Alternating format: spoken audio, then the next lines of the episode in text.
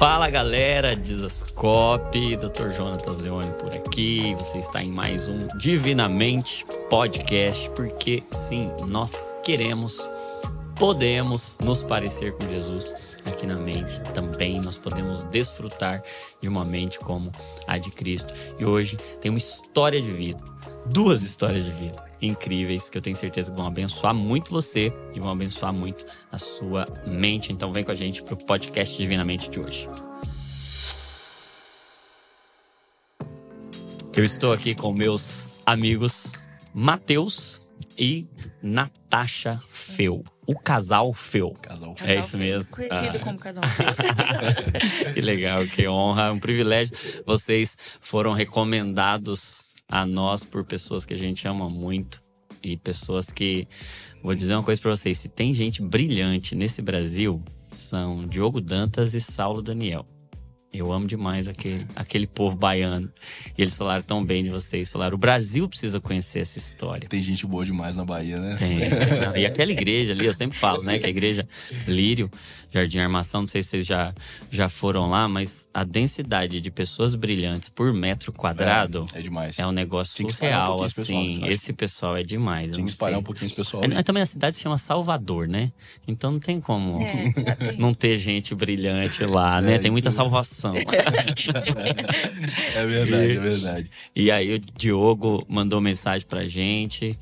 Saulo também falou, falou, ó, esse casal precisa contar a história, porque essa história, essa vida, essas vidas e essa vida vai abençoar muita gente e a gente precisa conhecer. E aí eu fiquei cheio de expectativa para essa nossa conversa aqui, tenho certeza que vai abençoar muito não só a minha vida, como de todo mundo que tá lá acompanhando também, ouvindo, assistindo, enfim, vai vai ser um tempo especial. E aí, eu vou pedir para vocês se apresentarem, falar um pouquinho cada um, um, um pouquinho só da, da história, porque tem muita história e aí a gente vai, vai prolongando. Então, Tá vamos bom. lá, começa aí, Matheus. Então, eu me chamo Matheus, Matheus Feu. É, sou casado com essa moça linda que tá do meu lado aqui, Natasha. Feu É- é, um sobrenome. É o sobrenome. é um sobrenome. hein? É não é engraçado. nome artístico, não. Não, sobrenome. não é nome artístico. Muita gente pergunta sobre isso, né? Mas, tipo, mas é, Feu é sobrenome do meu pai. E aí a minha esposa, que é muito tradicional, falou assim: não, amor, vamos, vamos usar esse sobrenome aí do seu pai. Eu acho que Eu é. fiz questão, porque a, a minha família sempre colocava na cabeça que, tipo assim, a mulher pega o nome do homem. Então eu falei assim, não, eu quero seguir essa tradição de pegar o nome do meu esposo pra seguir a cultura, né, o nome dele. E não, aí eu falei, não, eu quero fio. Legal. E é engraçado que antes de casar, eu, eu, eu me chamava de Matheus Costa. Alguns Hum. trabalhos de locução que eu fazia, eu falava Matheus Costa. Aí falaram, não, vamos usar o Feu, acho que é bonito. E ficou aí. Diferente, Matheus né? Feu, Natasha Feu, casal Feu. É, eu tenho 27 anos, eu nasci com uma deficiência rara chamada artogripose múltipla congênita. E é engraçado que a gente vai até falar que essa deficiência não me define. Ela me- Artogripose múltipla congênita. Exatamente. É uma deficiência, cara, que ela atinge, eh, segundo as estatísticas aí, um a cada 30 mil nascidos vivos. Né? É uma deficiência considerada rara, né? existem poucas pessoas que possuem essa deficiência aqui no Brasil. Eh, eu, particularmente, conheço pou- poucos, né? E não tem cura. Uhum. né? Não tem cura pela ciência, não, não há cura. É uma deficiência que ela, ela, assim, de forma resumida, é uma má formação nos ossos. né? A gente não sabe ó, exatamente o motivo né, de eu ter nascido dessa forma, biologicamente falando, cientificamente falando, né? O que a gente consegue inferir com base nas informações que a gente recebe é que o útero da minha mãe era muito pequeno, então tinha pouca mobilidade dentro do útero dela. E aí, é, porque minha mãe era muito nova, minha mãe engravidou com 16 anos. 16 anos. Minha mãe tinha 16 É anos. uma gravidez de risco na adolescência. risco, é, uma gravidez de risco na adolescência. Por muito tempo ela, ela escondeu, né? A, a gravidez, né, até mesmo por medo dos pais, né? E, e, e aí quando eu nasci, né? Minha mãe só ficou sabendo que eu tinha essa deficiência quando eu nasci. Então logo quando eu saí da barriga da minha mãe, a médica olhou pra ela e disse assim: é um menino com uma deficiência e talvez não vai viver. Talvez não sobreviva esse menino. E eu conto até, às vezes, alguma, em algumas pregações, né? Que naquele momento, naquele momento eu creio pela fé. Que quando a médica disse assim, ó, o menino não vai sobreviver, o Senhor bradou da eternidade, você vai viver sim. Vai viver sim, pra me glorificar. Então, é, a vida que eu tenho é a vida de Jesus. Então, é, é uma vida que, que ela vai contra as expectativas dos médicos, né? Ela vai contra as expectativas dos médicos. Se ela talvez não sobreviva, o Senhor disse, vai sim. Desde o nascimento, vai Desde, contra na, é, as desde o nascimento. expectativas. É. Então, é, foi um desafio, um choque para minha mãe. É, ela teve um impacto psicológico muito grande naquele momento. E, e para ela, é, alguns relatos, algumas pessoas contam que até para amamentar, para minha mãe amamentar foi difícil para ela. Porque, a, a, segundo o que minha mãe mesmo disse para mim, eu tenho um relacionamento muito bom com minha mãe, com meu pai. É, a minha mãe disse assim: é, que, que quando a médica disse isso, ela imaginou na mente: é um monstro, meu filho. Meu filho é uma aberração, né? O médico chocou ela com essa, com essa informação. E aí a minha avó tomou as rédeas da situação, à frente de tudo, né? E disse assim: não, você vai amamentar seu filho. Aqui, seu filho é lindo. Seu filho, seu filho é uma criança maravilhosa. E, e, e eu lembro que. Lembro não, perdão. Eles falam, né? Eu lembro, não lembro de nada. Eles, Lembra do que eles falam. é, eu lembro que eles falam. Eles falam assim que. Que. A, a primeira. Um dos médicos que estavam presentes, né? Enfermeira, não lembro agora. Que minha avó que conta essa história. Disse assim: olha, vocês vão ter que amar esse, esse garoto. E naquele momento, na mesmo na, na pouca informação que minha família tinha, é, até mesmo do evangelho, né? Eles, eles eram recentes no evangelho, eles decidiram me amar. E aí eles me envolveram com esse amor. Até hoje, é, é muito difícil eu trocar uma mensagem com qualquer um da minha família. Minha mãe, meu pai, é, meus irmãos, minha avó, meu avô. Sem no final da mensagem dizer assim, eu amo você, viu? E aí, esse amor é, me fez chegar até aqui. Em Cristo Jesus, eu creio nisso, claro. E hoje estamos aí, para glorificar a Deus. Sete anos casados. Casados. E era um sonho de aqui. E, e quais eram as principais, e quais são as principais limitações, mas que foram os principais desafios pela condição mesmo, pela deficiência? O que, que você não conseguia fazer? Porque o pessoal que tá acompanhando lá tá vendo você aqui É, sentado, de boa, não, É. tem, não tem noção É. de quais são as suas limitações, né? Quais foram e quais são as limitações. Eu, eu praticamente não faço nada. eu praticamente não faço nada. Eu sou, eu É. sou o corpo dele. É, minha esposa é é meu corpo. Assim, Literalmente, hein? literalmente. Se Eu o marido é o dele. cabeça e a mulher é o corpo, É aí. aqui É tem uma encarnação Isso do aí. evangelho. Eu sou- Uau! Eu sou o corpo dele. É isso mesmo, exatamente. Que então, isso, assim, hein? é, assim, desde a hora que eu acordo até a hora que eu vou dormir, eu dependo da minha esposa. Eu tenho uma cadeira motorizada que facilita eu ir para um lugar, para o outro, eu consigo pegar alguma coisa com a boca. Mas, por exemplo, né, de forma resumida. Então, eu braços e pernas, não tenho movimento nenhum. nenhum Braço, movimento. é, Só para jogar videogame. Aí o Senhor Aí permitiu isso aí. O Senhor. Deus sabe o que É, faz, né? Assim, não- Na- na Já que é pra permitir alguma coisa, que É. seja Isso. jogar videogame. Isso aí. E pra trabalhar, né? Porque eu trabalho com a boca. Então eu escrevo com a boca. E aí eu consigo trabalhar com a boca, né? Eu uso uma mesa digitalizadora no computador.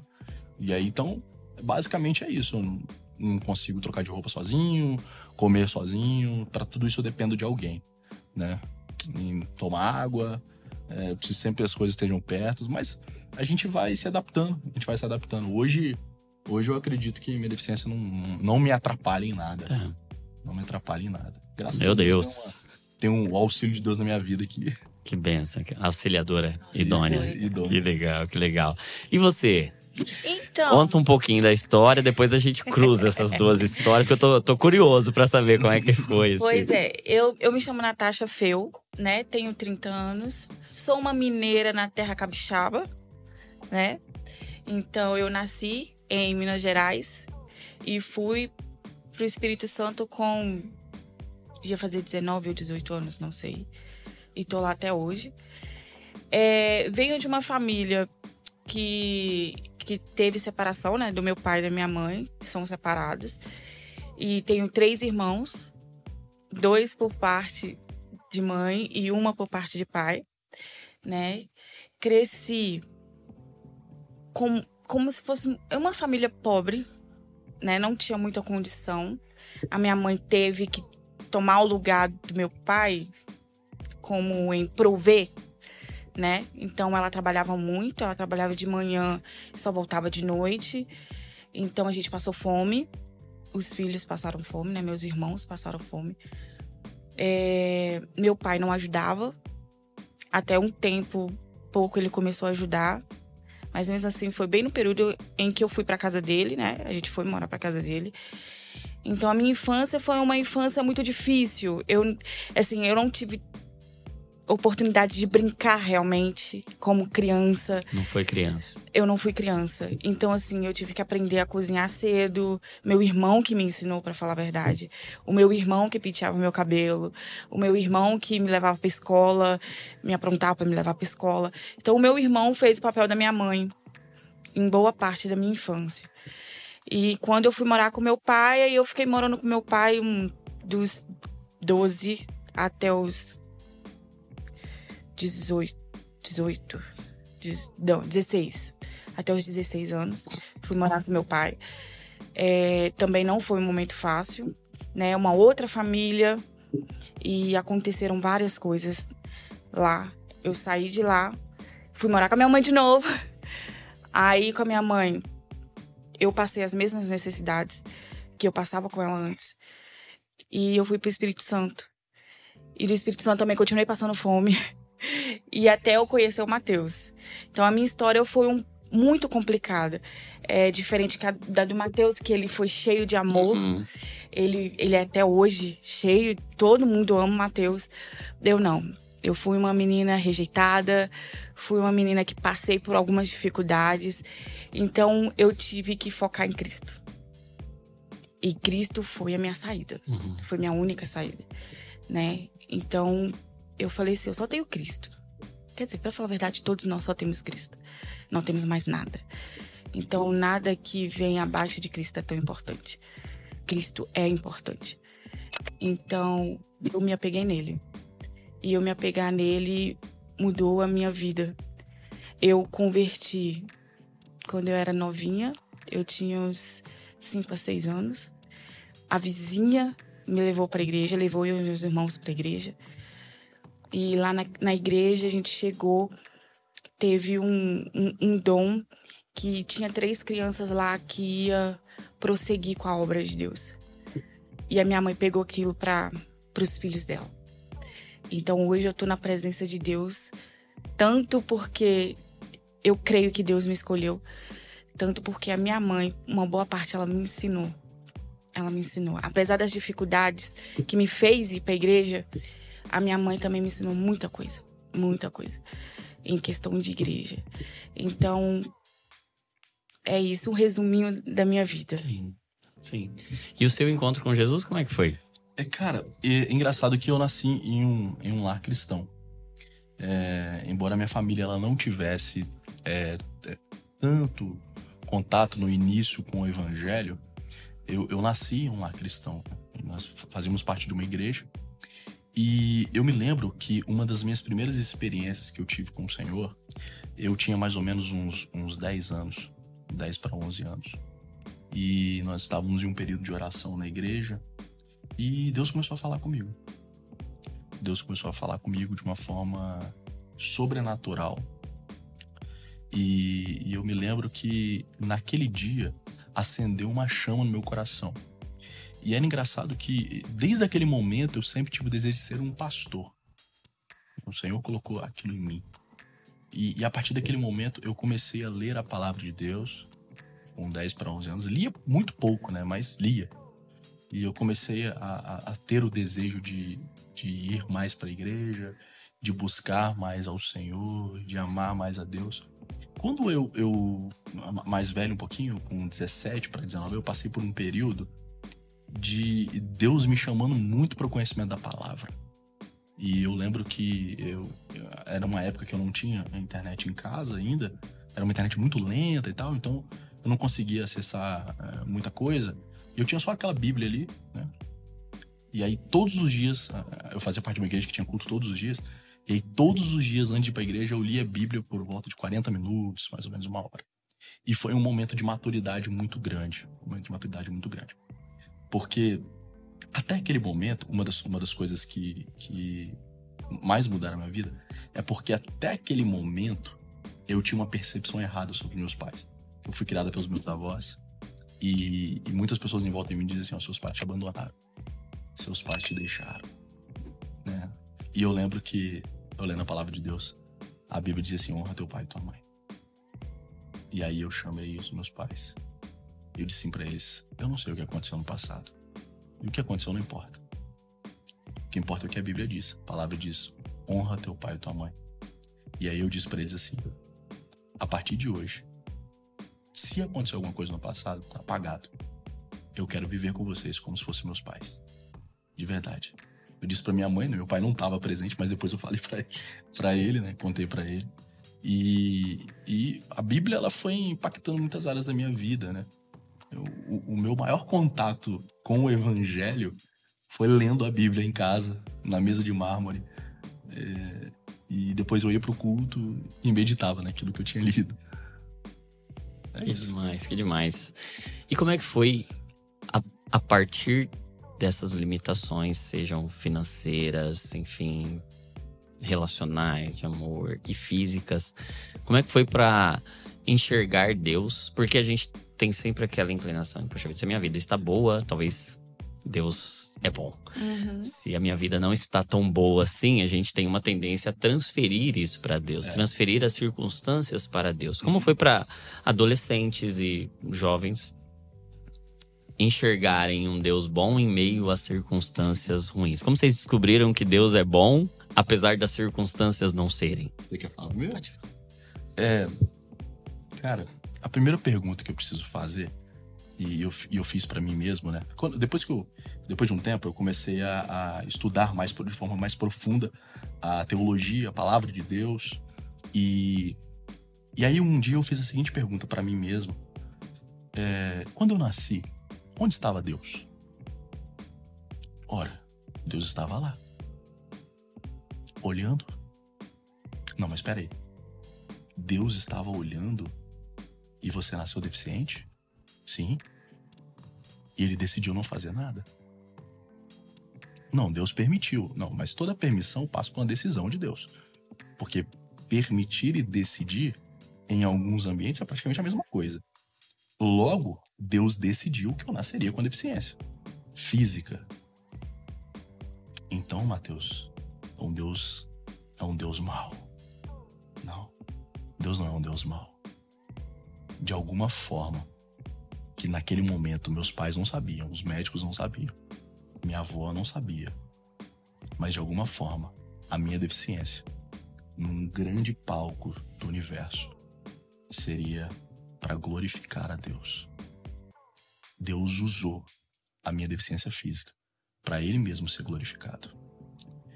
Eu lembro que uma das situações que eu mais vi Deus sendo glorificado na minha deficiência é eu, eu lutava, ainda luto, né? Todos nós lutamos contra o pecado todos os dias, contra a soberba.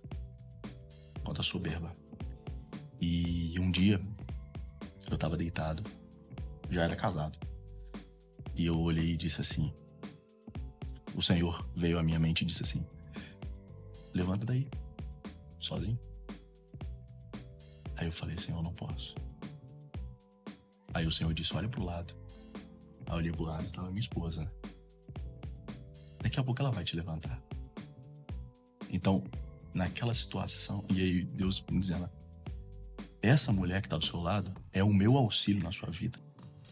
A minha esposa é a personificação do auxílio de Deus na minha vida. Então, ao mesmo tempo que eu nasci com deficiência, Deus me concedendo humildade para eu aprender a ser dependente dos outros e dependente dele, que ao mesmo tempo que eu sou dependente da minha esposa, Ora, se eu sou dependente da minha esposa para levantar, eu dependo de Deus. Porque Deus colocou a minha esposa. então, é, essa deficiência, cara, é uma forma de Deus me colocar na, debaixo da dependência dele. Talvez você pode estar perguntando assim, mas Deus não precisa disso. Claro que ele não precisa. Claro que ele não precisa. E aí que está o grande segredo. Ele não precisa e fez por amor. Então tudo isso que ele fez a forma como ele conduziu a minha vida. Deus não me deu uma deficiência física, ele me deu uma deficiência física incurável. Deus me deu uma deficiência física incurável. Exatamente para que eu nunca buscasse uma cura, mas para que eu buscasse Ele. Exatamente para que eu não me satisfazesse em ter as pernas boas, mas me satisfazesse nele. Exatamente para que eu não, não precisasse de ir atrás de médico, mas que eu fosse atrás da palavra dele. Eu gosto muito do que Agostinho de Hipona fala. Senhor, nos fizeste para ti, e o nosso coração anda quieto, enquanto não descansa em ti. Todas as vezes que eu perguntava para Deus se eu iria viver assim, deficiente, o Senhor sempre me dizia: Filho, eu sou a sua alegria. Você não precisa de mais nada. Meu Deus, meu Deus, meu Deus, estou, estou impactado. Estou impactado. E você? Como é que você descobriu um Deus bom em meio às circunstâncias tão ruins e uma infância tão difícil? Todas as coisas contribuem para o bem daqueles que amam a Deus. É só isso que eu que eu pensei. A minha vida foi difícil, foi, mas eu falei, Deus, tem um propósito. Eu sei que tem um propósito. E eu até ouvi na minha infância, né? A minha mãe e meu pai já chegou um momento de falar assim: você nasceu para destruir famílias. Eu, no meio de uma palestra que a gente estava dando, eu olhei aquele monte de casais, monte. Eu falei assim, contei isso, né? Falei, meus pais falaram que eu nasci para destruir famílias. Na hora, Deus falou assim: tá vendo? Um monte de família ali. Você não nasceu para destruir famílias.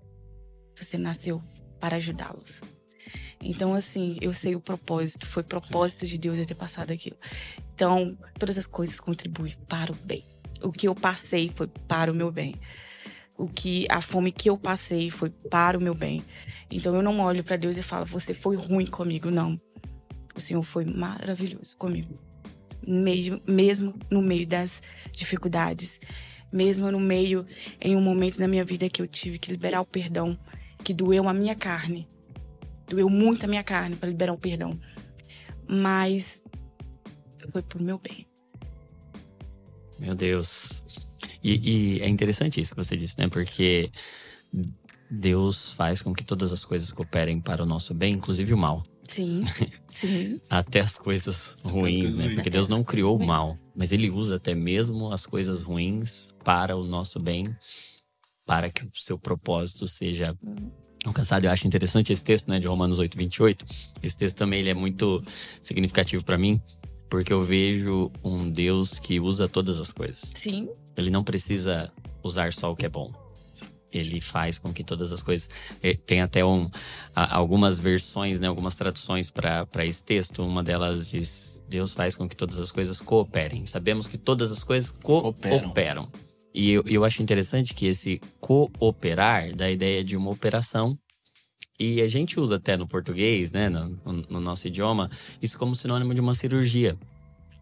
É, uma operação, você vai fazer uma operação, você vai fazer uma cirurgia, né? E eu, eu, por vezes, enxergo assim, né? Essa nossa trajetória aqui é uma cirurgia de Deus para nos fazer alguém mais parecido com Jesus. Para nos fazer como nós fomos feitos para ser. Então é como se a queda tivesse nos deformado, nos deixado todos limitados em essência, e agora Deus usa tudo. Porque é como se a gente estivesse num centro cirúrgico a vida é um contínuo centro cirúrgico e há um bisturi na mão de Deus. Isso. E não só um bisturi na mão de Deus, mas existem todos os outros equipamentos e utensílios. Ele está usando tudo para até a nossa família, por vezes sim, disfuncional, sim. uma família que sofre, que padece e que tem limitações financeiras ou limitações físicas, condições muito difíceis, mas quando a gente entende que a gente está nas mãos de Deus, a ferida deixa de ser um trauma Sim. e passa a ser uma cirurgia. É uhum. E a gente fala: Deus está cuidando, Deus está no é. controle, Ele está usando todas as coisas para o meu bem e o meu bem é a glória dele. É a glória, é a glória dele. dele. É Somente. É a glória dele. Esse é o, é o, nosso, é o nosso maior bem. É. é que Deus seja glorificado. É porque a nossa percepção. E até a doença glorifica ele. Sim, até a doença. Até a morte, né? Ele diz. Exatamente. Pedro não sabia com que tipo de morte ele haveria de glorificar a Deus. Exatamente. Tudo pode glorificar Tudo Deus. pode glorificar a Deus. E a nossa percepção de bem e mal, ela é muito plana. É. A gente está falando de uma mente divina. de alguém que transcende toda a existência, todo o universo. Então, assim, Deus não é aquele que escolhe o que é bom e o que é mal. Ele é aquele que, que decidiu, é aquele que definiu o que é bom e o que é ruim. Então, veja bem, se Deus, é, antes da fundação do mundo, decidiu que eu nasceria com, estou usando meu exemplo, né, com essa deficiência, Deus decidiu que isso seria bom. Ora, uma deficiência é péssimo. Não, não, não, não. Deus decidiu que é bom pelo menos na minha vida, está sendo uma bênção. então, é, é. é, cabe a nós olharmos para Cristo. Quem define o que é bom e o que é mal, o que é bem e o que é mal, né? Porque é o que o texto diz lá em Romanos 8, 28 mesmo. Todas as coisas cooperam para o nosso bem. Mas aí Deus define o que é bem. E não nós definimos nós. o que é o bem. Porque é. ele lá faz questão de dizer o que é o bem. Porque os que de antemão conheceu também os predestinou para serem conforme a imagem de Exatamente. seu filho. Então o nosso bem não é estar se sentindo bem ou ter todos os recursos que a gente gostaria de Exatamente. ter, as coisas estarem todas favoráveis, o nosso bem é se parecer com Jesus. Se parecer com Jesus. E é a glória de Esse Deus. É Isso é a glória de Deus. E o Senhor não vai te poupar de nada que te faça mais parecido com Cristo. Uau. Nada. Nada, nada, nada. O Senhor não vai te poupar de, de nada, nada que, te faça, que te faça, mais parecido. Não é frase minha, tá? Eu vi em algum lugar, mas não lembro quem foi o autor. Mas ele não vai te poupar de nada. Mas ela é sua, porque é a sua vida. é verdade, é a minha vida. Então a pergunta, a pergunta é: o que está acontecendo na sua vida? Te faz mais parecido com Cristo? As circunstâncias fazem. A gente até falou sobre isso hoje, né, amor? Foi, foi. A gente até falou hoje. sobre isso hoje. Porque todas as circunstâncias da nossa vida ou são tentações para pecarmos, ou são oportunidades para se parecer com Jesus. E até as tentações, elas nos fazem mais parecidos Exatamente. com Cristo, porque ele também foi tentado. Sim, foi tentado. E vencer uma tentação é se parecer com Jesus. Exatamente, exatamente. Então a gente escolhe, ou eu vou pecar ou eu vou me parecer com Cristo. Né? A gente fala muito uh, por, os casais, né? Às vezes o seu marido fez alguma coisa que você não gostou, você tem a escolha, ou você se parece com Cristo exercendo o perdão, é. o amor e o carinho, né? Ou você derrama a ira e, e fica menos parecido com Jesus. É. Não, nós somos cristãos e o fim do. O, o propósito final da nossa vida é se parecer mais com Jesus. E Deus usa todas as coisas para Todas, todas as coisas. Ah, o caso de Paulo, né? Deus usou um espinho na carne. Usou um espinho na carne. Porque foi Deus quem deu um espinho na carne. Sim. Para Paulo. O mensageiro era de Satanás. É de Satanás. Mas o espinho na carne era de, era de Deus. Foi me dado um espinho na carne para que. Porque quem tem interesse em que Paulo não se ensoberbeça é Deus. É Deus. Satanás tem o desejo de ensoberbecê-lo. É, é, é, daí que procede a ruína, né? Da, da soberba que procede a queda. Exatamente. Então, o jeito de Satanás destruir Paulo seria a soberba. E aí Deus dá um problema para ele. Dá um problema. Eu, eu vejo muito nesse, nesse, nessa, nesse texto aí, é exatamente o que eu, o que eu comentei, né? É. A respeito de, de mim mesmo. Essa, Deus me, me deu essa deficiência exatamente para me conceder humildade. Eu, eu penso muito sobre isso, sabe? Eu penso muito sobre isso. Até pra beber uma água, eu preciso de alguém para pegar água para mim. Então, se, se, se você não, não voltar o seu coração pra humildade, como é que você vai pedir alguém para te ajudar? Hum, você precisa se humilhar, às vezes, para isso eu, eu me lembro de situações de eu ter que pedir um desconhecido pra me colocar no banheiro, cara. Pedir uma pessoa que eu nunca, que eu nunca troquei um oi com ela, né? E é engraçado que a pessoa aceitou. a pessoa aceitou. E naquele momento eu pude agradecer a ela e falar, cara, que Jesus te abençoe. Que Deus abençoe sua vida. Né? Então, é, são oportunidades que a gente tem pregar o evangelho, de falar de Jesus. Nós falamos muito para os casais, né? Apresente Jesus no outro todos os dias. E eu só apresento Jesus tendo atitudes que Jesus teve. Então a gente fala muito sobre isso para os casais. Porque não adianta nada eu viver, mas eu não viver as atitudes de Cristo, e não fazer as atitudes de Cristo. Então eu falo muito, muito sobre isso. A nossa vida nossa vida é apresentar Jesus. Apresentar Jesus. É, e os problemas são uma oportunidade de Jesus ser visto, porque se Jesus é a solução dos problemas, ele só pode ser visto através de um problema. Nesse mundo caído, o jeito de ver Jesus, que é a solução, que é a cura, é através de problemas, né? Então, em meio a problemas, revelar Jesus, talvez esse seja o propósito da nossa vida, né, sério? Porque aqui a gente já sabe que vai ter aflição, vai ter aperto, vai ter problema. Isso não é novidade. A questão é que cada problema agora pode ser uma oportunidade de mostrar Exatamente. Jesus. A gente tava, tava falando do texto de Paulo, né? Eu, certa vez, ouvi um, um, um pastor dizendo, o pastor Rafael Conrado, ele dizendo que existem doenças que nos curam. Hum, que existem problemas que nos resolvem. Deus usa problemas para É nos verdade. resolver e Deus pode usar doenças para nos curar. Isso choca um pouco com a nossa visão de que estar bem é estar curado. né? A gente tem aquela, às vezes até uma idolatria da cura. Exatamente. Que, puxa vida, se Deus me ama, tudo vai estar resolvido aqui nessa terra e eu vou estar 100% bem, integralmente, fisicamente, emocionalmente. E a gente sabe que a realidade, por vezes, vai ser E, e, oposta. e se isso fosse verdade, Deus odiou o apóstolo Paulo. Pois é. Pois é, pois é, pois é. Então.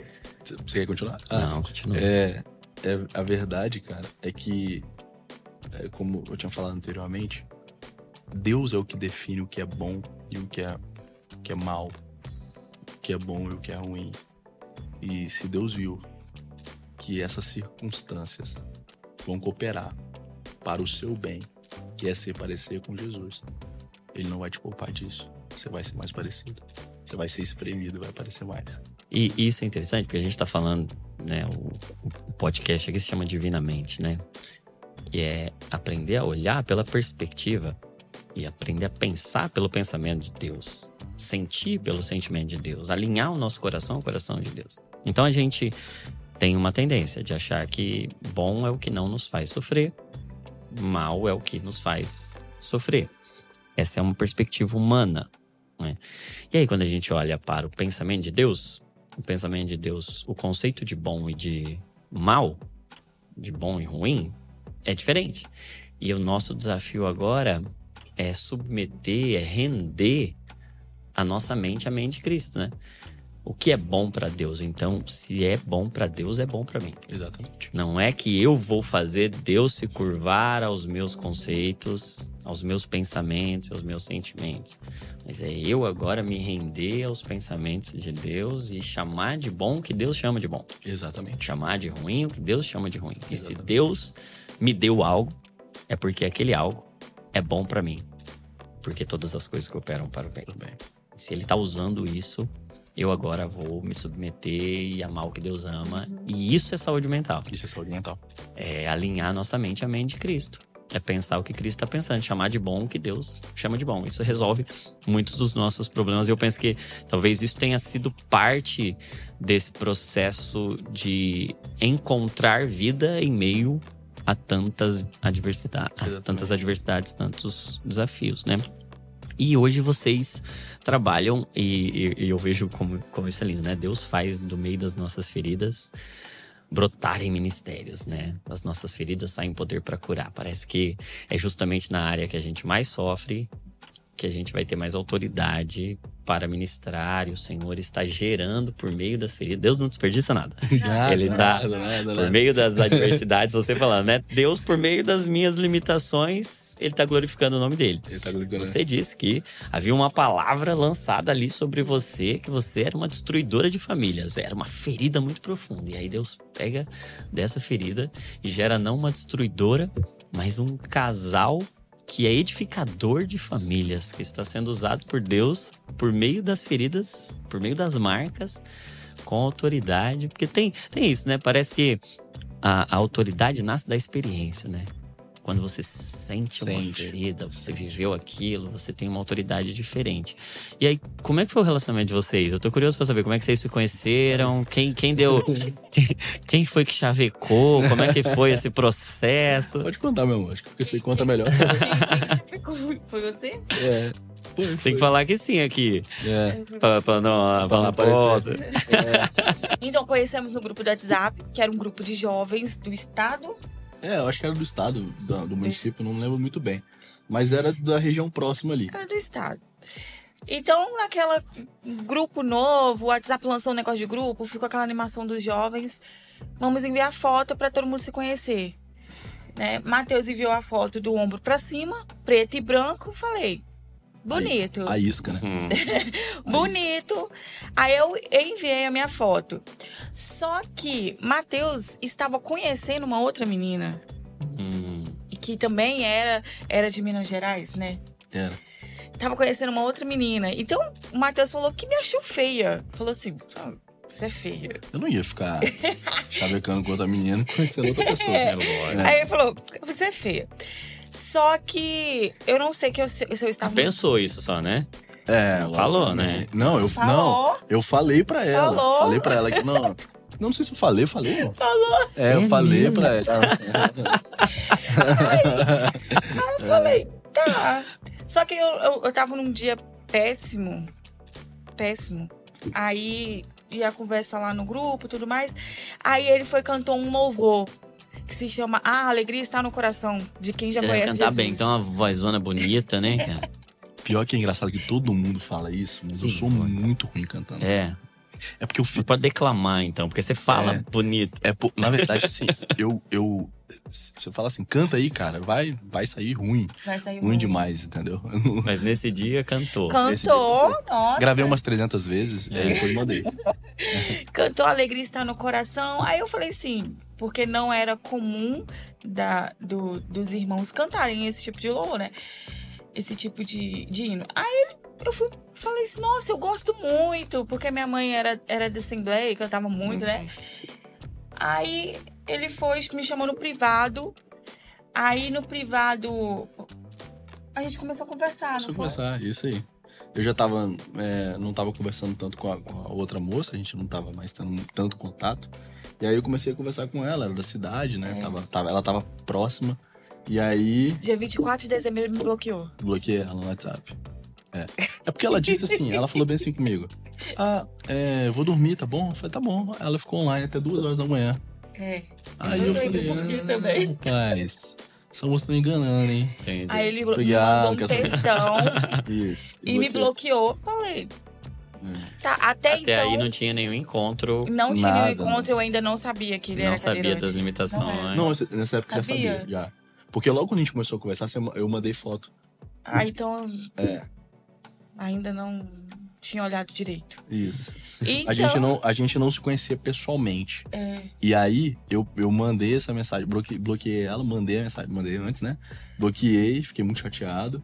E aí, no outro dia eu falei, cara, preciso repensar isso aí, vou, vou pedir perdão. Falei, Pode falar, pode falar. foi. Aí pediu perdão. Falou, ah, por causa disso, isso, aquilo, a gente se resolveu. Começamos a conversar. Aí ele começou a me ligar, né? Aí, conversando, aí ele passou pra avó dele. Pra mim conversar com a avó dele no telefone. Aí eu conversei com a avó dele, toda simpática. Aí ele foi e falou assim: Olha, só pela sua voz minha avó gostou de você. E é, e é sério, gente, a avó do Matheus é uma pessoa maravilhosa. Maravilhosa. E ela me chama de neta. Ela me pegou como da família. E aí. Falei, tá, vamos começar. E a gente marcou pra se encontrar dia 9 de janeiro. E a gente se encontrou dia 9 de janeiro. Fui eu de ônibus pro bairro vizinho. Aí parei numa pracinha. Aí vem ele de cadeira de rodas, mas o irmãozinho dele. Veio todo felizinho. Gente, em nenhum momento eu olhei a cadeira de rodas. É mesmo. Nenhum momento. Nenhum momento eu, eu olhei e falei. É cadeirante. Vocês tinham quantos anos?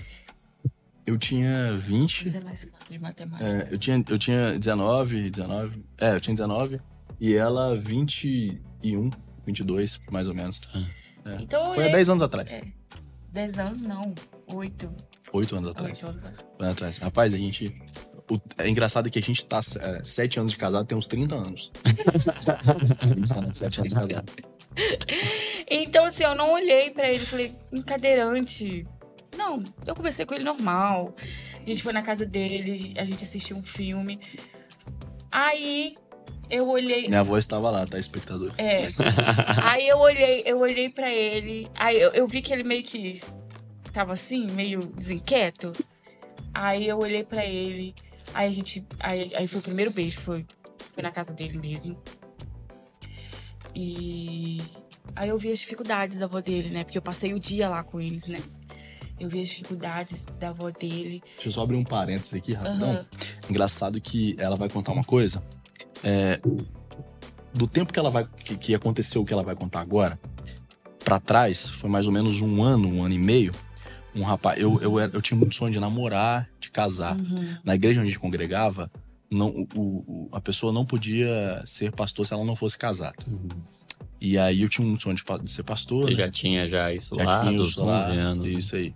Esse desejo. Eu falava, Senhor, como que vai ser? Eu, eu, eu, quero, eu quero ser um pastor, mas como que eu vou ser um pastor se eu não posso casar? Não tem uma moça que vai querer ficar comigo, Senhor. Preciso de alguém fazer tudo. E, e naquela, naquela ânsia, né, eu fui conversando com muitas, muitas jovens. Aquele desejo ansioso meu de me casar, me tornar um pastor. E, e aí um dia um irmão falou bem assim comigo. Eu não sei se ele foi profeta não, mas se ele profetizou na minha vida, mas eu sei que o que ele falou foi muito assertivo. Ele disse, Mateus, cara, faz isso não, cara. Sinto isso não. Quando for a certa, ela vai ir atrás de você. Ela vai na sua casa. Ela vai atrás de você. E ela vai dizer assim: Eu sei que é difícil, mas é isso que eu quero.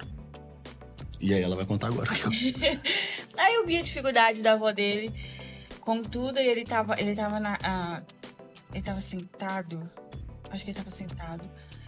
Eu, eu olhei pra ele e falei: É isso que eu quero. Isso já nesse Nesse primeiro encontro. primeiro encontro. Eu falei: É isso que eu quero. É isso que eu quero pra minha vida. E. e pra Ah. ele, ele ficou assim. Eu me lembrei na hora do que o, do que o irmão tinha falado, né? O irmão tinha falado. É... E eu fiquei assim: Meu Deus. É, então que ele bem que ficou meio desconfiado, porque quando eu, quando eu fui embora, ele foi e falou assim: Você vai voltar? Você vai voltar? Se eu dar pelo menos mais uns 15 reais. Você vai voltar? Você vai voltar? E ficou perguntando. Eu falei, vou voltar, lógico. E a partir daquele momento a gente, a gente começou a namorar. a gente começou a namorar. Foi um pouco difícil. é, principalmente porque eu tive que mudar pra, pra igreja dele, porque eu morava sozinha. Então, a pessoa, o dono da, a dona da casa pediu a casa, porque eu não tava trabalhando. Isso foi logo 15 dias de namoro. que aconteceu. Eu tava trabalhando, tava passando fome, ninguém sabia de nada, eu não contava nada pra ninguém. E ela pediu a casa. E eu liguei pra ele e falei: Eu vou, vou ter que sair daqui, eu vou morar na rua. Aí ele, no mesmo instante, ligou, falou com a avó dele, né? Vó, tá acontecendo isso, isso com a Natasha. E aí, o que, que a gente vai fazer? Ela falou: Não, traz ela pra minha casa. Mas ela tá- Traz ela pra morar aqui comigo. Ah, não vai ficar na rua, não. Aí, Matheus foi lá, os amigos dele, de carro, pegou minhas coisas. Então, eu comecei a morar junto com ela, né? E foi complicado. Pô, é muito complicado.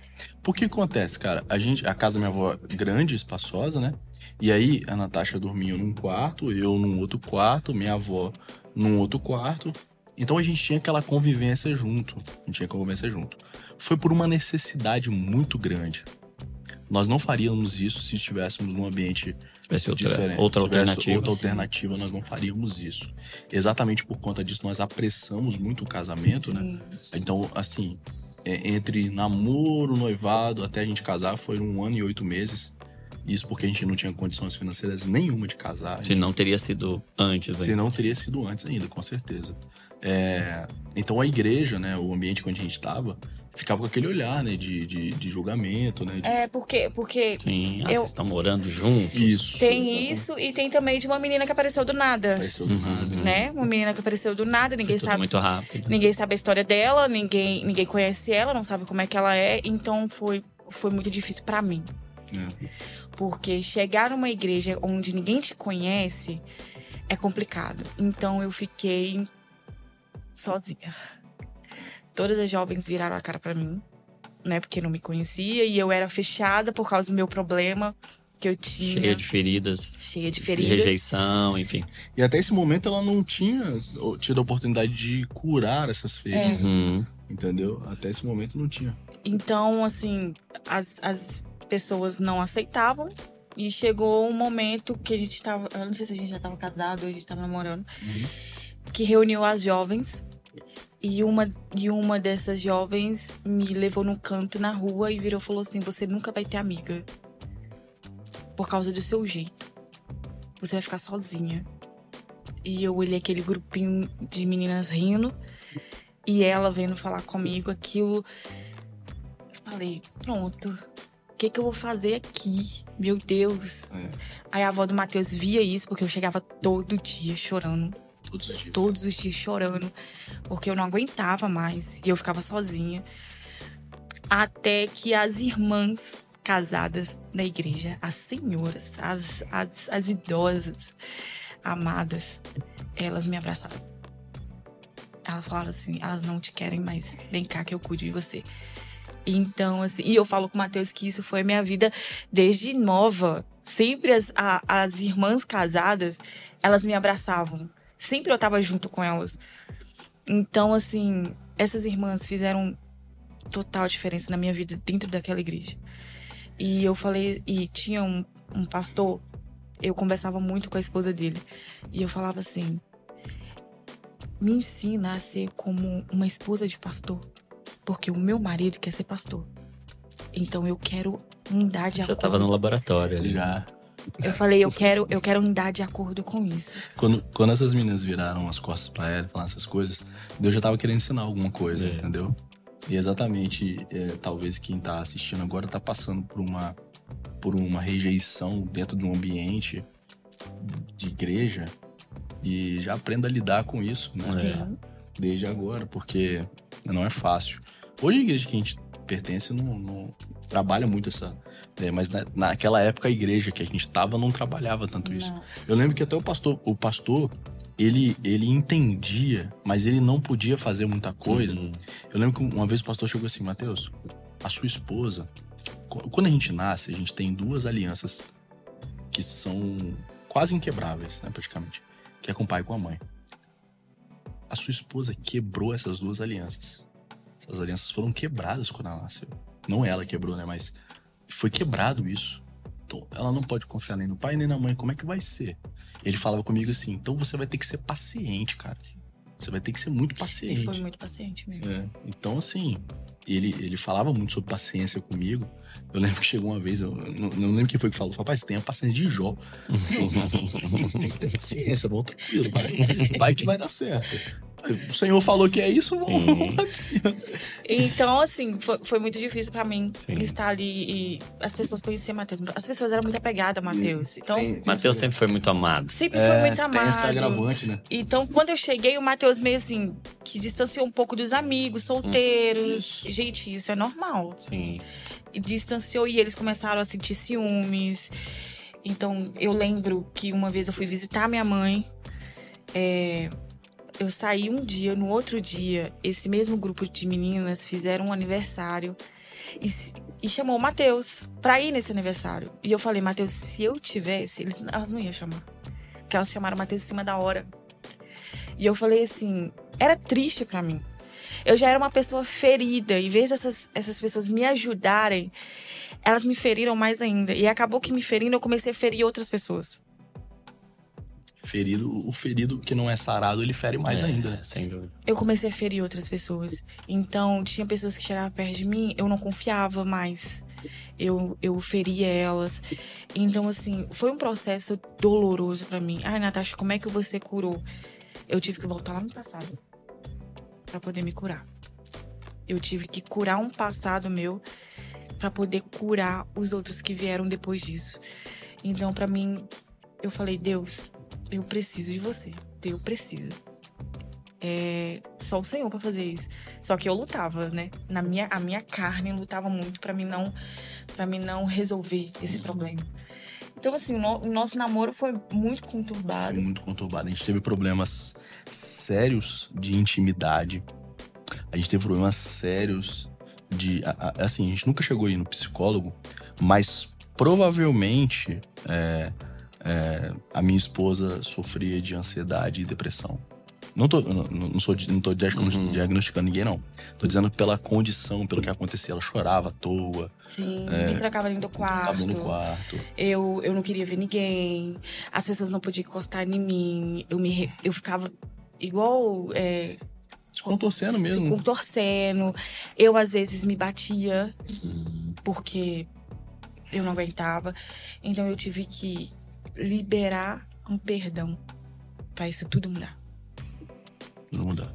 Meu Deus. É, essa ferida que foi mais evidenciada ainda no relacionamento, enfim, na in- introdução na igreja, to- to- todo esse contexto que te expôs, expôs muito da sua ferida, né? Sim. Então, é, e eu acho até interessante isso, né? Porque às vezes a gente acha que os relacionamentos, por exemplo, ah, entrei na igreja, a igreja gerou um problema, mas na grande maioria das vezes tá expondo um problema que já tinha lá dentro, né? Que você, como Você tá Exatamente. dizendo. Eu tinha feridas muito profundas, mas que eu aprendi a me defender. Sim. E quando a gente entra em relacionamentos mais íntimos, como o namoro, o noivado, o casamento ou a igreja, a gente vai se expor a novos relacionamentos. E expor expõe. E aí a gente vai ter feridas reveladas. E essas feridas vão sangrar, vão Sim, sair com pus. E a gente vai ferir mais, mais pessoas. Isso pode ser uma oportunidade ou para destruir. Ou vai ser a- talvez a única alternativa pra gente ser curado de feridas muito Uhum. profundas. E aí você disse que A, foi lá atrás, né? Foi a lá. Aí. situação que, que, que ela passou exatamente nessa igreja era mais ou menos assim. Imagina que você tem um, um furunco no braço.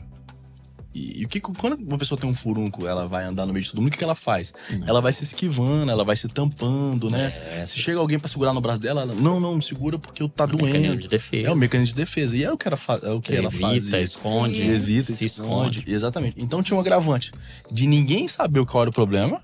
Então ninguém sabia qual era o Uhum. problema que ela tinha. E ela tinha dificuldade pra liberar e ser curada. Sim. Então isso deveria ser trabalhado. E aí foi nesse momento que eu entendi o seguinte: eu sou responsável pela minha casa. A minha esposa não. é, eu, é, exi- existe uma correlação entre soberania de Deus e responsabilidade humana. E eu precisava ser responsável naquele momento pelo que estava acontecendo na minha casa. Ora, eu sou o marido. Né? E a Bíblia, ela diz que o marido deve cobetar com sua esposa com entendimento. A Bíblia diz que nós, o marido é o exemplo do caráter de Cristo no casamento. Então, eu precisava ajudar a minha esposa a lidar com as emoções dela. Todo marido, todo marido, cara, se, se você foi lá, assinou um contrato de marido, casou, você tem que se posicionar É. com as emoções da sua esposa. O marido precisa aprender a lidar com as emoções da esposa. Nem que isso seja levando ela para uma consulta médica. Sim. Nem que, se- nem que seja levando pro psicólogo, levando pro pastor para conversar. Mas o marido, ele precisa tomar essa Ele é postura. responsável. Ele é responsável. Então eu precisava tomar uma postura de responsabilidade. que poderoso isso. Eu precisava tomar essa atitude de responsabilidade. Sabe o que acontece, o Johnny? É, o marido, a Bíblia diz que o marido é o exemplo do caráter de Cristo. Ele representa Cristo no casamento. Você é um marido, não é? Sim. Você tem a opção de não ser como Jesus? Não. Casou já era, irmão. Casou, você é obrigado a ser igual a Jesus. E, e aí tem dois detalhes. Quando você casa e, e, e, você agora faz. é, você é o exemplo do caráter de Cristo. Toda vez que você erra, toda vez que você erra, comete erros com a sua esposa, você está demonstrando para sua esposa assim: é assim que Jesus faz. E aí você é uma mensagem falsa de quem Jesus é. Só que toda vez que você acerta, você está dizendo para sua esposa: é assim que Jesus faz. E aí você é uma, uma mensagem verdadeira de quem Jesus é. E naquele momento, quando eu agia com paciência, com amor, com mansidão, que a Bíblia diz pra mim que em Filipenses 2:13 é Deus que produzia aquilo. Não sou eu, isso não vem de mim. O pecado nasce no meu coração. Agora, o amor, a mansidão, o domínio próprio, a é paciência, é o fruto do Espírito. Então, assim, isso não nasce em mim, isso só vem por Deus. Eu não posso me gloriar nisso. Então, tudo, isso que acontecia, essas coisas que aconteciam, era Deus olhando e falando assim, cara, você precisa tomar atitude, bro. Até quando? Até quando, Matheus, você vai ficar olhando sua esposa sofrendo desse jeito sem fazer nada? E eu não sabia o que fazer. Cara, Aí Deus falou assim: você não sabe o que fazer, cara? Eu te dei um livro com 66 capítulos, com mais de mil versículos, ou mais de 30 mil versículos, não sei a conta certa agora, você não sabe o que fazer? Então vai pra esse livro, cara, tá lá, você vai saber o que fazer. Né, amor? Isso. Pode continuar daí, sim. Não, pode continuar. Então a gente, a gente teve que começar a trabalhar essas coisas, né? E eu lembro que a gente, num culto, a minha esposa foi ministrada a respeito do perdão. Isso vocês já estavam casados? Casados. Já há quanto tempo? Já era mais ou menos uns 3, 4 anos de casado. né? Três, isso é quase, é quase recente, né? Quatro É anos quase, atrás. É né? quase recente Ah, mesmo. há quatro anos atrás. Há três anos atrás, mais ou menos. E ela foi para um culto. E nesse culto, a palavra de Deus foi ministrada a respeito do perdão. Pode falar o que aconteceu. Então, ó, a gente tava no culto, a- o, o irmão falou sobre perdão e eu fiquei sentada e eu já ouvi outras pregações de perdão e nada adiantava. Mas esse, esse irmão falou a mesma coisa, mas foi diferente. Foi diferente. E no momento da oração, eu falei: Deus, eu entrego minha vida. Faça o que quiser. Faça o que quiser. O Senhor é o dono da minha vida. A minha vida tá entregue. E o que for daqui pra frente é o Senhor que vai dirigir. Eu não quero dirigir mais.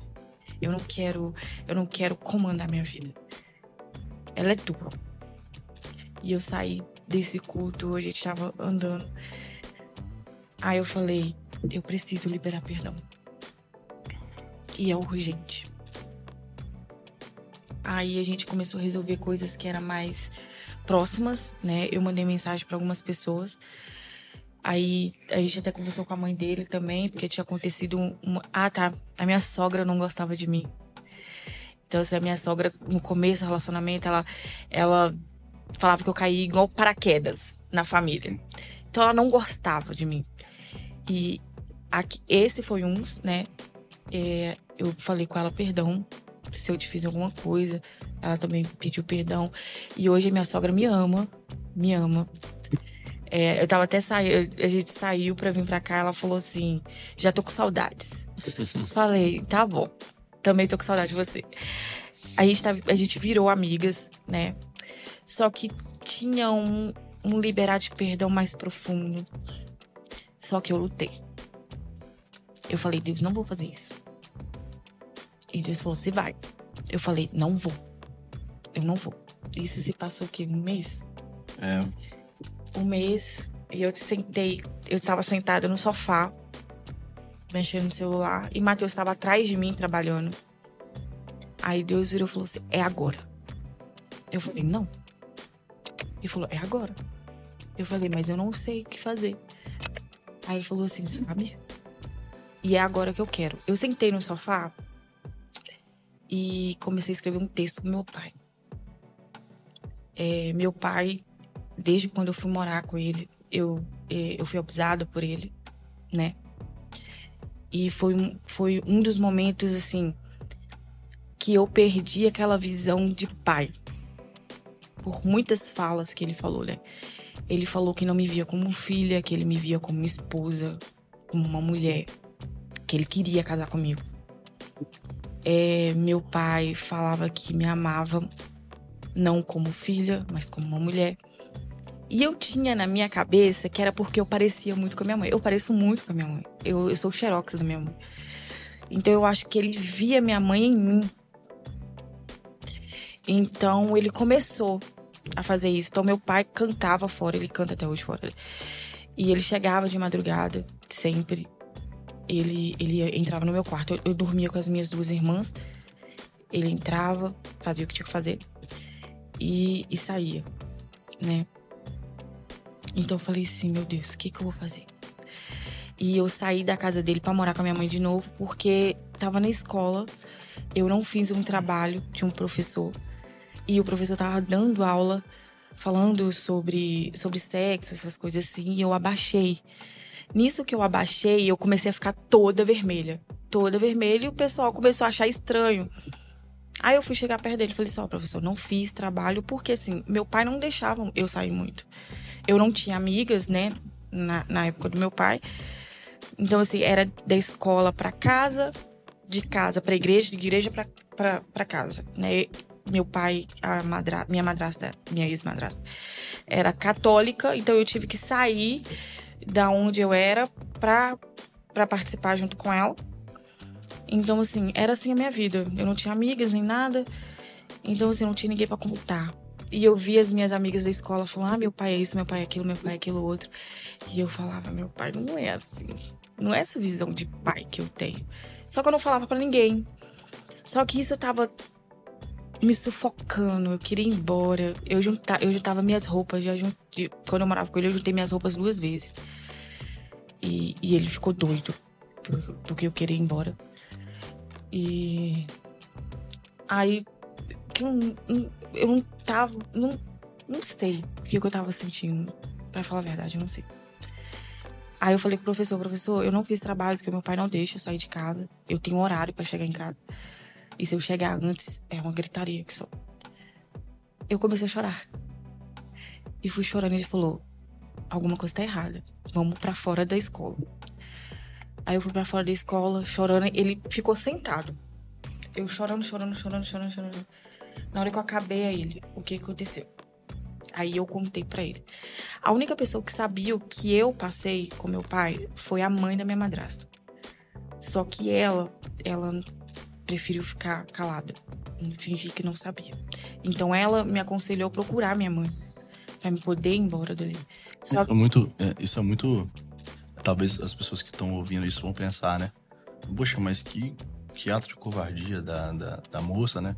Mas é, imagine, eu não estou apoiando que não, não ajude, não denuncie, que não busque, mas imagine a situação de uma senhora sozinha é, ajudar uma moça e às vezes sem provas. É muito difícil. Mas o melhor, o melhor conselho é ajudá-lo. A minha, o que eu estou dizendo aqui é eu entendo o que ela passou, que essa senhora passou. Entendeu? Então aí eu já eu inventava, eu inventava não, eu arrumava um jeito de ter dentista para me poder ir sozinha, para poder procurar minha mãe, só que meu pai sempre me levava. Então meu pai meio que desconfiava que eu podia uhum. fazer alguma coisa. Aí esse prof, professor falou assim, e o professor, por incrível que pareça, trabalhava no conselho tutelar. Então parece que assim, foi pra pessoa certa. Aí ele falou: "Não, você vai sair de lá". Isso para mim sair de lá, eu não me lembro muito bem se foi um mês. Só que dentro desse tempo em que eu denunciei meu pai, é, ele me levou para denunciar no mesmo dia. Me levou para denunciar meu pai e tudo mais. Aí eu falei com ele: olha, eu não posso me atrasar, porque se me atrasar, meu pai já vai suspeitar de alguma coisa. Aí ele falou assim: não, Nada, você vai. Você vai ficar bem. Mas a gente vai tentar tirar você de lá o mais rápido possível, porque ele pode fazer algo além disso. E nesse tempo que eu não, que ele tava preparando para me sair, o meu pai teve uma briga e a minha madrasta começou a falar que eu tava pegando o amor que era dela para mim, do meu pai. E meu pai me levou para frente da escola em que eu estudava. Ele falou assim: "Olha, eu já tô pronto para separar dela e para ficar junto com você, para você cuidar da sua irmã mais nova, como mãe. Eu sei que a família vai achar isso estranho, mas não importa o que que minha família pense eu vou fazer. Eu falei, meu Deus, ele vai fazer isso. E agora, o que, que eu vou fazer? O professor não resolveu nada. Passou um tempo, o professor me procurou, falou assim: Natasha, hoje você vai sair, que a gente encontrou a sua mãe, é, a gente olhou lá, tudo bem, você vai sair de lá da sua casa. Eu falei: tá, mas um dia antes, eu sempre esqueço dessa parte, um dia antes eu virei pra minha irmã à noite. Eu falei: mana, se eu ir pra casa da mãe, você vai comigo? Aí ela, vou. Eu falei, você tem certeza? Aí ela, tem. Aí o professor me tirou. Era, era no horário de escola mesmo, pro meu pai não desconfiar. Me tirou, levou pra minha mãe. Minha mãe me recebeu. Aí ele falou assim, Natasha, você tem duas opções. Ou você vai pra lá buscar sua irmã, porque eu contei para eles, falei que a minha irmã queria. Ou a gente vai lá buscar ela sozinha. Aí eu falei assim, mas se eu ir, meu pai pode fazer alguma coisa comigo. Aí eles falou assim, a gente não vai poder levar a polícia. Então a gente vai sozinho. Eu falei, beleza. Mas trazendo a minha irmã, tá ótimo. Eles foram para avisar meu pai, porque eu não tinha chegado, né? O motorista falou assim que ele ficou, ficou lá no portão. Ele falou assim que a minha madrasta subiu. Ele falou assim, não era uma mulher. Era um demônio. E ela queria te matar. Então, se você tivesse lá, poderia ter corrido coisa pior. Aí falou que meu pai ficou transtornado. Aí a mulher do conselho tutelar chegou pra minha irmã, falou: "Você vai ir?" A minha irmã não. Quando essa mulher falou que ela minha irmã não ia vir, eu falei: "Era pra me ter ido." Ter buscado a minha irmã. Era era para eu estar lá, ter buscado a minha irmã. É, mas a minha irmã não veio. E ela ficou lá. E a história da minha irmã, isso só ela pode contar. Porque. Você não disse ainda o que aconteceu na mensagem. Quê? Você não disse o que aconteceu na mensagem. Que mensagem? É porque né, a gente voltando pra 2022, 2021. É que você tava falando que o seu decidir perdoar. É. Que eu vou chegar. uma Vou, che mensagem, vou, né? vou chegar aí. É, a minha irmã passou pela mesma coisa. Né? E, e eu saí, fui, fui morar com meu pai. Então passou, aconteceu isso com meu pai. Então era um, uma das feridas muito fortes. Eu não tinha pai, meu pai não foi no meu casamento. Mas também não substituí ele Pra entrar no casamento e ter acompanhado do pai. Eu falei que eu não queria ninguém, porque ninguém vai substituir meu pai. Mas mesmo assim eu não tinha liberado perdão pra ele. Então Deus falou, é agora. E eu falei, é. Então vou escrever o texto, né? Peguei e escrevi o texto todinho. Falei, pai, eu te perdoo. É, hoje eu escolho ser sua filha. É uma decisão minha agora. Porque eu não chamava ele de pai mais. Eu falava que eu não chamava ele de pai, chamava ele por nome. Então eu falei assim: hoje eu falo que o senhor é meu pai. Hoje eu tenho prazer em falar que o senhor é meu pai. E eu te perdoo. E eu comecei a citar. Eu te perdoo por ter abusado de mim. Eu te perdoo por não ter me protegido. E falei com ele. E eu falei, e hoje, a partir de hoje, todos os dias, eu vou escolher amar sua vida. Eu escolho te perdoar. Eu mandei, eu não mandei, eu mandei pro Matheus. Falei, amor, lê aí. Aí ele leu, ele olhou pra mim. Você vai fazer isso? Falei, vou. Aí ele, como você vai fazer? Falei, não sei. É, eu preciso de telefone. Preciso do telefone do meu pai, não tenho. Aí eu falei assim, vou pedir meu irmão. Só que meu irmão gosta de evitar confusão. Então eu já sabia que ele não ia me passar. Aí Matheus falou assim, vamos orar. Aí a gente orou. Mandei mensagem pro meu irmão. Meu irmão não perguntou pra quê, por quê, quando. Ele só enviou. Falou, toma. Aí eu, meu Deus. Tá. Abri a conversa. Colei a, a mensagem, mas antes de enviar, eu falei, Deus, eu não vou fazer isso. Porque, na minha visão, meu pai não merecia. Porque com o passar do tempo, eu era assim, eu queria que meu pai fosse preso, sofresse tudo que ele tinha pra sofrer. Essa é- era, era a minha vontade. Só que passou o tempo, eu queria que meu pai só fosse preso. Aí passou mais um tempo, eu só queria que meu pai pagasse por, por que ele fez comigo. Depois de mais um tempo, eu só queria que meu pai se arrependesse. Então, eu falei, amor, o que, que eu vou fazer? Aí ele falou assim: a gente vai orar antes. Antes de você enviar, vamos orar. E a gente orou e eu apertei o en- vou enviar. Aí eu apertei e falei: meu Deus, meu pai vai. Nossa, meu pai. Ele, ele não vai, ele vai fazer confusão e tudo mais. Meu pai simplesmente falou assim: minha filha, muito obrigado por essa mensagem. Agora eu posso viver um pouco melhor. Se meu pai se arrependeu ou não, isso pra mim agora não importa mais. E, e eu tinha decidido pra Deus que a minha vida era dele. Ele ia decidir tudo por mim. E essa decisão de liberar perdão pro meu pai foi a decisão mais difícil da minha vida, mas foi uma decisão, a melhor decisão que eu tomei. Porque a partir daí, a minha vida mudou. E eu falo que Cristo mudou a minha vida. As pessoas utilizam muito a perdão te liberta e liberta o outro. Mas quem é cristão já é liberto. É liberto. A sua função é fazer aquilo que Jesus fez. Jesus perdoou. Deus perdoou. E se a gente não perdoar, ele não nos perdoa. Então eu falei, eu vou perdoar. E eu ficava pensando, Deus, quantas vezes eu orei pedindo perdão e o Senhor não me perdoou por causa que eu não liberei perdão pro meu pai. E eu liberei perdão pro meu pai e foi transformou minha vida. Eu não tenho muito contato com ele, né? Porque ele mora em Minas. Mas eu falei com o Matheus que quando ele precisar de mim, ele falasse, filha, eu preciso de você. A porta da minha casa vai estar aberta. O, o meu coração vai estar aberto. E todos os dias eu falo com Deus, Deus, faça eu amar a vida do meu pai. Porque eu tenho certeza que se ele aceitar o Senhor agora, ele vai morar com o Senhor, ele vai ter salvação. Imagine meu pai aceitar Jesus, ser salvo, e eu não perdoar. É, é, é complicado. Se eu sou uma cristã, eu tenho que fazer aquilo que o Senhor me ensinou, que é perdoar. E hoje, hoje eu amo meu pai como meu pai. Eu amo ele como meu pai. A gente fala muito, né, que, que o, o perdão, o amor, não é um sentimento.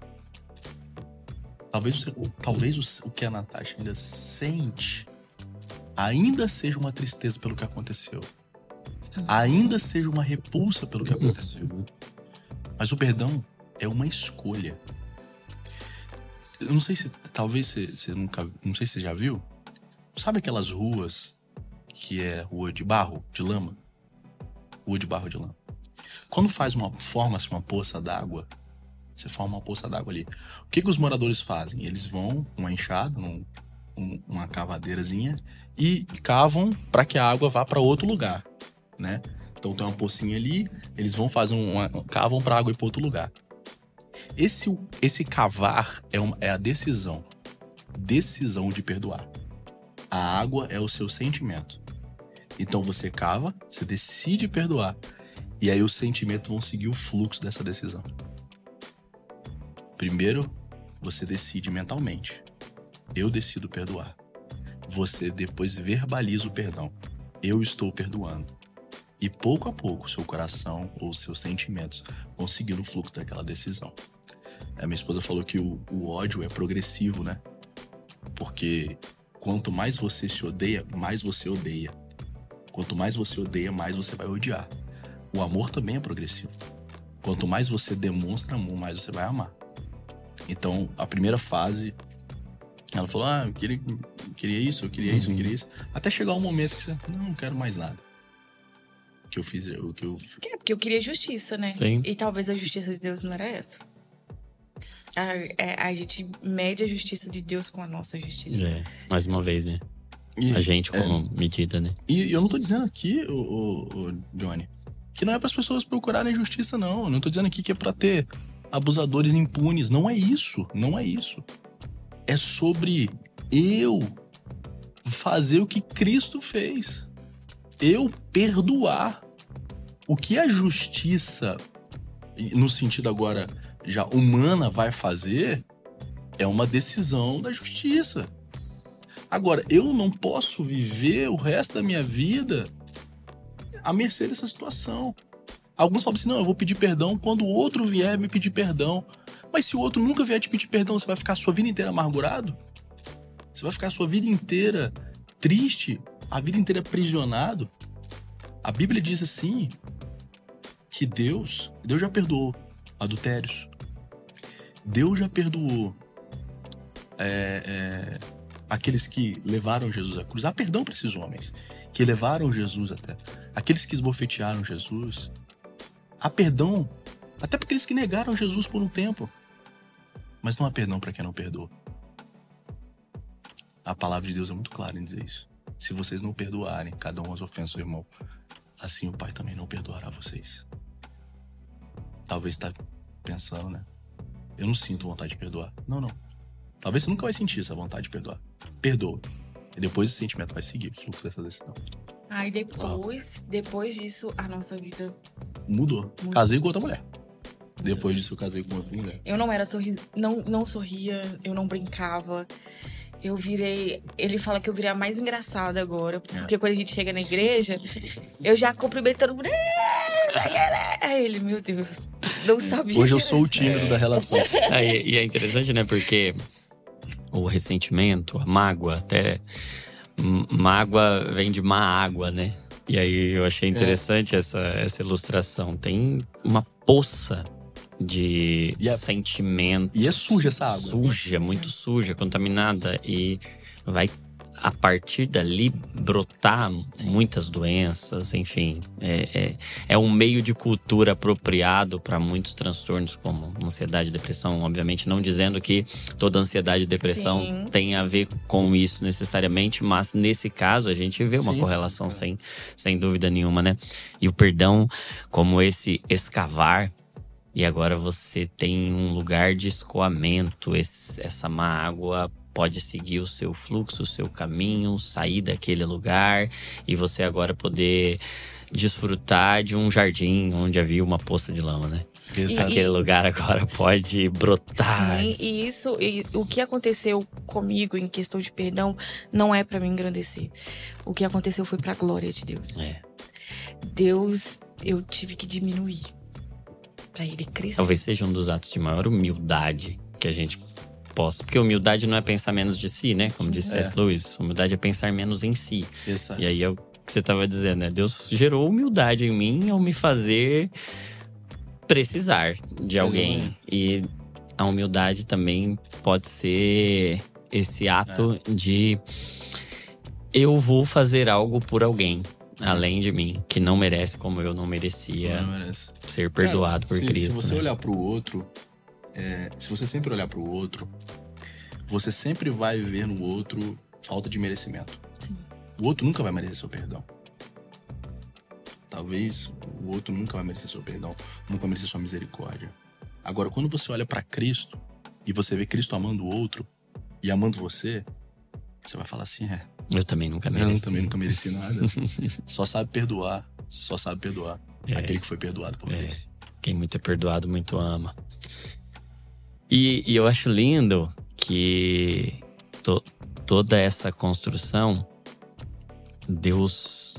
A gente volta ao início, né? Deus usou tudo para que hoje vocês tenham experiências muito profundas em lidar com traumas, em lidar com feridas, com rejeição e, enfim, lidar com a falta de amor, Uhum. em, em- em tantos ambientes desconfortáveis, vocês foram treinados. Vocês tiveram um, um laboratório para preparar vocês e hoje vocês ajudam casais. Eu vi lá no Instagram de vocês, vocês abençoando muita gente, edificando famílias, casamento. Até fica a indicação aí pro pessoal que tá em casa para acompanhar lá o casal Feu. Casal feu. Casal Feu. Casal feu. Tem abençoado muita gente. Eu Isso. tenho certeza que é só o começo. A partir de hoje vai abençoar muito mais, mais gente ainda, né? Mas, mas eu vejo também, aí pra gente, pra gente encerrar, vocês é, fazerem aí as, as considerações finais. Eu, por mim, ficaria aqui horas e horas, mas quem sabe a gente marca um, um- um outro papo, Só né? Mas eu vejo um- um- uma construção muito linda, porque tudo que você mais precisava era amor Sim. e era o que você tinha. E tudo que você mais precisava era um corpo, era auxílio, e era o que você E, tinha. e é interessante que antes de eu conhecer o Matheus, eu, eu era a menina que pedia oração, né? Eu era a que pedia oração na igreja. E eu, e eu sempre falava: vai acontecer um milagre na sua vida. Eu falei: milagre, gente, eu não tô doente. Milagre, o que, que foi que milagre? E hoje eu entendo que o milagre foi Matheus. É, Foi Matheus na minha vida, porque além de Deus, Matheus me ajudou muito a superar muita coisa na minha vida. Porque Matheus nunca fica triste. Matheus é sorridente com, com força. É, nunca vê Matheus triste, nunca vê Matheus reclamando. Então, eu aprendi muito com ele. Ele me ensinou muito. Ele me pastoreou. Porque ele é meu pastor. Né? É pastor da minha casa, da nossa família, do nosso lar. todo marido é um pastor, né? Todo marido. Obrigatoriamente. tem que ser. Então, ele me ajudou muito. Ele teve aquela paciência pra sentar e falar: olha, a Bíblia fala isso. É isso que você tem que fazer. E o amor é paciente. O amor é paciente. E, e, e tudo que acontece na, na, na nossa vida, a Bíblia estava envolvida. Deus estava envolvido. Que lindo, que lindo. Que lindo. Quando, quando é, você fala assim, ah, o que, que vocês teriam a dizer por fim, né? Natasha tem uma bagagem de vida e eu tenho uma de vida. Cada um de nós traz bagagens, nessas bagagens, coisas boas, coisas ruins, coisas que achamos que vale a pena, coisas que achamos que não vale. Mas quando a gente se uniu num propósito de abençoar primeiro, porque a gente o, o trabalho que a gente faz com os casais hoje é um trabalho que foi feito em nós primeiro. Sim. Entendeu? E diariamente é feito em nós. Às vezes eu aprendo, geralmente é assim que Deus faz. é, Ele faz eu aprendo algo através de nós o que ele fez em nós. novo. Exatamente. Então qual é, qual é o conselho que eu daria e né, a, a mensagem que eu diria é abandone as bagagens ruins do passado e olhe para a palavra de Deus para que você tenha uma mente que é a mente de Cristo. Não importa o que, n- não importa no sentido final o que aconteceu com ela ou comigo. E quando nós nos unimos, a gente pega a palavra de Deus que passa um prumo em tudo que aconteceu. E o novo coloca- da palavra o se novo da- mistura ao velho da minha vida e Exatamente. Deus faz uma coisa e Deus nova. faz uma coisa extraordinária. Então, assim, às vezes a gente fica assim, ah, mas eu acho que tem que ser assim, eu acho que tem que ser assado. É. Cara, vai na Bíblia, vê o que, que Deus tá dizendo, vê o que, que o Senhor tá falando através da palavra, né? A gente sempre fala isso. E o que, que a gente fala nessa frase sempre, né? Apresente Jesus um ao outro todos os dias. Esse é, é o fim, o fim da nossa vida é glorificar a Deus. Então, glorifica a Deus nas pequenas atitudes. É, é no liberar de um perdão, é no ter paciência. É, esse é o nosso fim. É o fim de todo homem. E o fim do casamento também é glorificar a Deus. Nós estamos aqui para glorificar a Deus. Renove sua mente com a mente de Cristo. Que lindo, que lindo, gente. Que história edificante, inspiradora. Meu coração tá aquecido aqui. História de perdão, de superação. Glória a Deus. Uma história de conhecimento da vontade de Deus, de conhecimento da bondade de Deus, de transformação de feridas em fé, de traumas em testemunhos, de uma dor muito profunda e um ministério muito frutífero.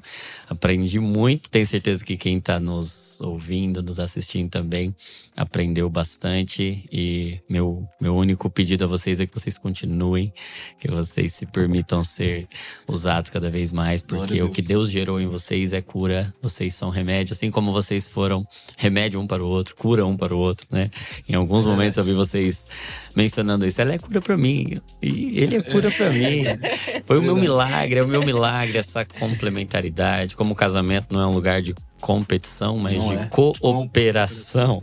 E Deus está nos operando. Eu acho lindo que a cruz ela tem esses, essas duas dimensões, duas dimensões. essa dimensão vertical, porque Deus em Cristo estava nos curando, mas o, o casamento ele tem um poder hori- horizontal de nos Poder curar de nos colar. Por isso que é o único, é, é a única menção bíblica que, além da relação entre Deus e o homem, de ó, são um, um Somos um. é o casamento, que é essa correlação também, até essa mensagem do evangelho, do casamento de Cristo e a sua noiva e a sua igreja, porque nós somos curados também por meio do casamento. Feridas emocionais muito profundas, eu achei muito lindo. O que você disse, o marido representa Cristo, representa o caráter redentor de Cristo e ele é responsável pelas Responsável. emoções da esposa. Se essa mensagem ficar no nosso coração, cada marido se posicionar hoje como um pastor, Passou. como um responsável pelo coração da esposa, como um guardião do coração da esposa, porque é isso que Cristo faz. Eu vejo vocês nesse, nesse relacionamento, né? Cabeça e coração. Você o coração, você a cabeça. E o- Isso aí. a cabeça e o coração um costurado no outro, alinhado. E vocês hoje podendo ser cura para muitas pessoas. É só o, só o começo. Vocês abençoaram muito a minha vida. Tenho certeza que estão abençoando a vida de muita gente também. E aí, se você foi abençoado, como uma forma de agradecer a Deus, você vai deixar um comentário aí com a parte que mais te edificou, com a parte que mais te abençoou. Vai compartilhar, porque muita gente pode ser curado Tem muita gente ferida, gente. Tem muita gente precisando dessa mensagem do evangelho encarnado, do evangelho materializado em um, em um casamento. Eu tenho certeza que você compartilhar vai abençoar a vida de muita gente também. Se você ainda não é inscrito aqui no canal, se inscreve no canal para você não perder nada. Tem vídeo todo dia aqui com o único objetivo de te deixar mais parecido com Jesus em todas as áreas da sua vida, nas suas emoções também, no seu casamento também, sua relação com sua família também. E hoje a gente pôde vivenciar um pouco de tudo isso aqui, tá bom? Então, faz isso aí, fica atento aos próximos vídeos. Não se esqueça que toda emoção é um convite para oração. Que saúde mental é isso. É pensar o que Cristo pensa, sentir o que Cristo sente, porque você, eu, nós somos cópias de Jesus. Deus te abençoe. Até o próximo Divinamente Podcast. Obrigado, meus amigos. Obrigado.